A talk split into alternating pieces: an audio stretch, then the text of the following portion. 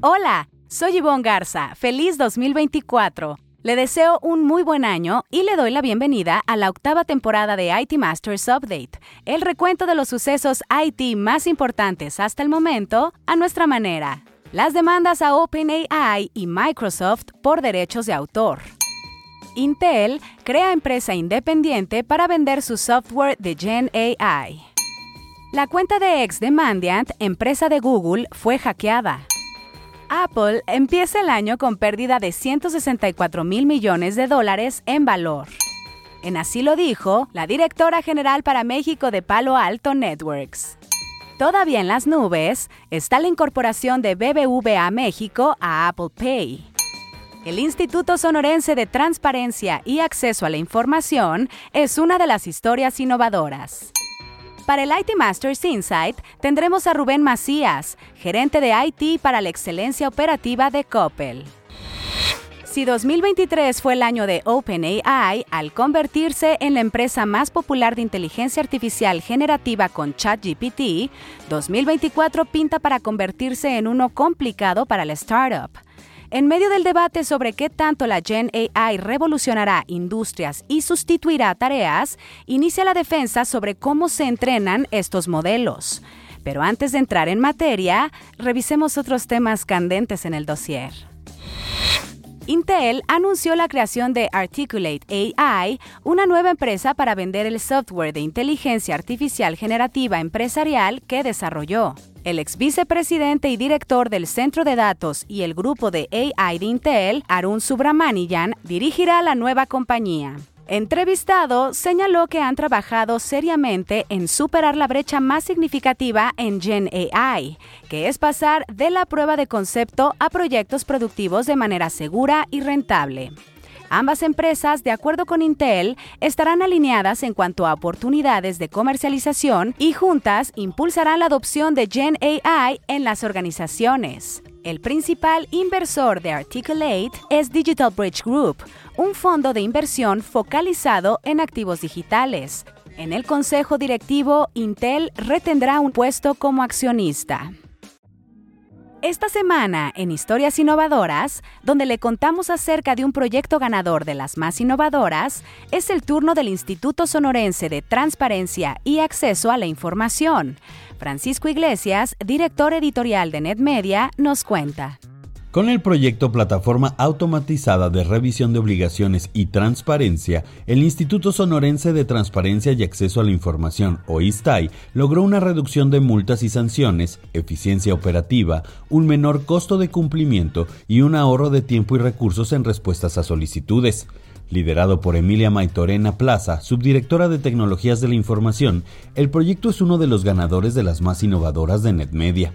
Para plataforma automatizada de revisión de obligaciones y transparencia, el ISTAI destinó 700 mil pesos. El proyecto consiste en una plataforma para brindar una experiencia amigable y cómoda para los usuarios.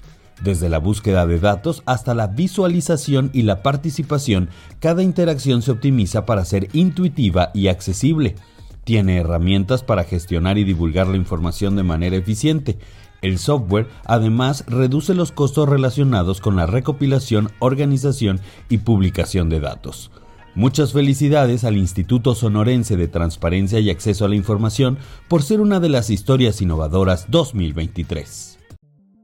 En la gustada sección que esto y que lo otro, la cuenta de ex de Mandiant, la empresa propiedad de Google, fue hackeada la semana pasada para hacerse pasar por la cartera criptográfica Phantom y compartir una estafa de criptomonedas. Los cibercriminales le cambiaron el nombre por arroba PhantomSolW y promovieron un sitio web falso al prometer la distribución de tokens gratuitos como parte de un lanzamiento. La firma de ciberseguridad de origen estadounidense confirmó un día después el incidente cuando ya tenía control de la cuenta y aseguró que no hay indicios de actividad maliciosa más allá de la plataforma. Phantom, a través de X, señaló como recordatorio que no tiene planes de lanzar un token e indicó que todo lo que diga lo contrario es una estafa. Mandiant se comprometió a compartir los resultados de su investigación una vez concluida.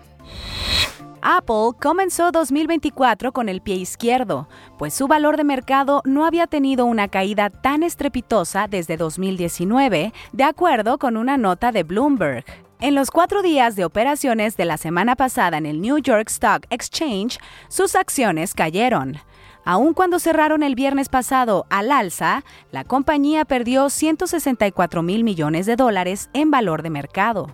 Las pérdidas representan la más alta destrucción de valor en la primera semana de enero del que se tenga memoria. Apple ha sido la compañía más valiosa entre las que cotizan en bolsa desde julio de 2022, pero sus acciones han caído fuerte este año después de que el gigante tecnológico fue castigado con dos bajas de categoría debido a que los analistas consideran un ambiente macroeconómico débil en China que presiona la demanda de iPhones. Todavía en las nubes está la incorporación de BBVA México a Apple Pay. El banco más grande en México por tamaño de activos se ha tardado en sumarse a la plataforma de pago de los dispositivos iOS como sus filiales en otros países ya lo hacen. En México, Apple Pay funciona con tarjetas emitidas por 12 instituciones financieras como Banorte, American Express, HSBC, Citibanamex o Nu. Apenas en diciembre pasado, BBVA México sumó sus tarjetas a Google Wallet, lo que permite a los usuarios de Android entre sus más de 17 millones de clientes móviles realizar pagos sin contacto en comercios físicos. BBVA México intentó desarrollar su propio sistema de pagos sin contacto a través de su aplicación móvil, pero no tuvo mucho éxito. ¿Será que en 2024 se sume a Apple Pay? Esta semana, en Así lo dijo, donde resaltamos una frase que a lo largo de la semana las y los reporteros de IT Masters Mag hayan escuchado de conferencias o entrevistas, tenemos a la directora general para México de Palo Alto Networks, Daniela Menéndez, quien en entrevista respondió si en México las empresas deberían estar obligadas a reportar los incidentes de ciberseguridad. Escuchemos.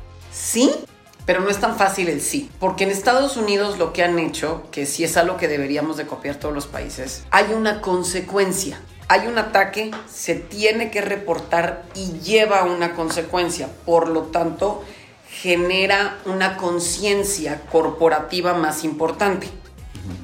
Y hay una conciencia que no solamente va desde el sector privado.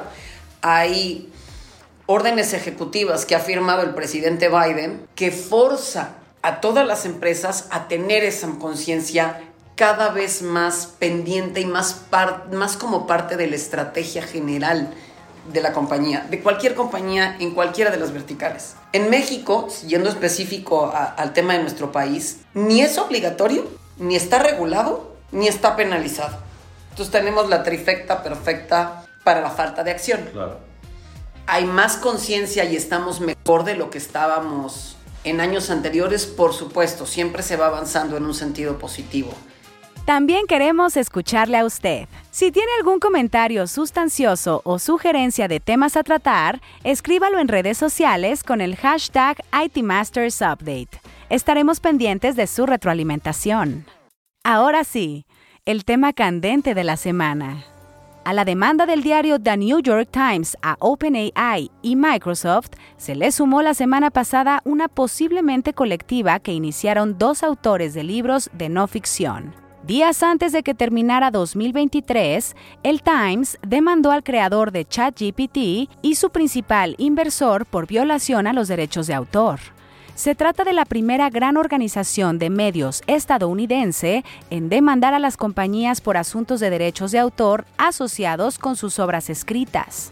La demanda presentada en el Tribunal Federal de Distrito de Manhattan sostiene que se utilizaron millones de artículos publicados por el diario para entrenar chatbots automáticos que ahora compiten con el medio de comunicación como fuente de información confiable aunque no incluye una cifra de dinero exacta, afirma que los demandados deberían ser responsabilizados por miles de millones de dólares en daños y perjuicios legales y reales. La nueva querella de los autores Nicholas Basbanis y Nicholas Gage también alega que OpenAI y Microsoft simplemente robaron las obras protegidas por derechos de autor de los escritores para ayudar a construir un sistema de inteligencia artificial de mil millones de dólares. Con la demanda presentada el viernes pasado ante el mismo tribunal, los autores buscan representar a una clase de escritores cuyo trabajo protegido por derechos de autor aseguran ha sido robado sistemáticamente. Su demanda hace referencia a la presentada por el diario como una inspiración, lo que deja la puerta abierta para que otros hagan lo mismo. Para el IT Masters Insight de la semana, en la que un líder IT nos comparte una recomendación de algún reporte, libro, reflexión o estrategia, es el turno de Rubén Macías, gerente de IT para la excelencia operativa de Coppel. Bienvenido Rubén, danos el IT Masters Insight de la semana. En este mensaje tocaré brevemente el fascinante mundo de la ingeniería de software porque quiero destacar la creciente importancia de explorar a fondo el campo de Platform Engineering. Si bien DevOps ha sido revolucionario, integrar Platform Engineering es como darle un motor turbo a tu proceso de desarrollo.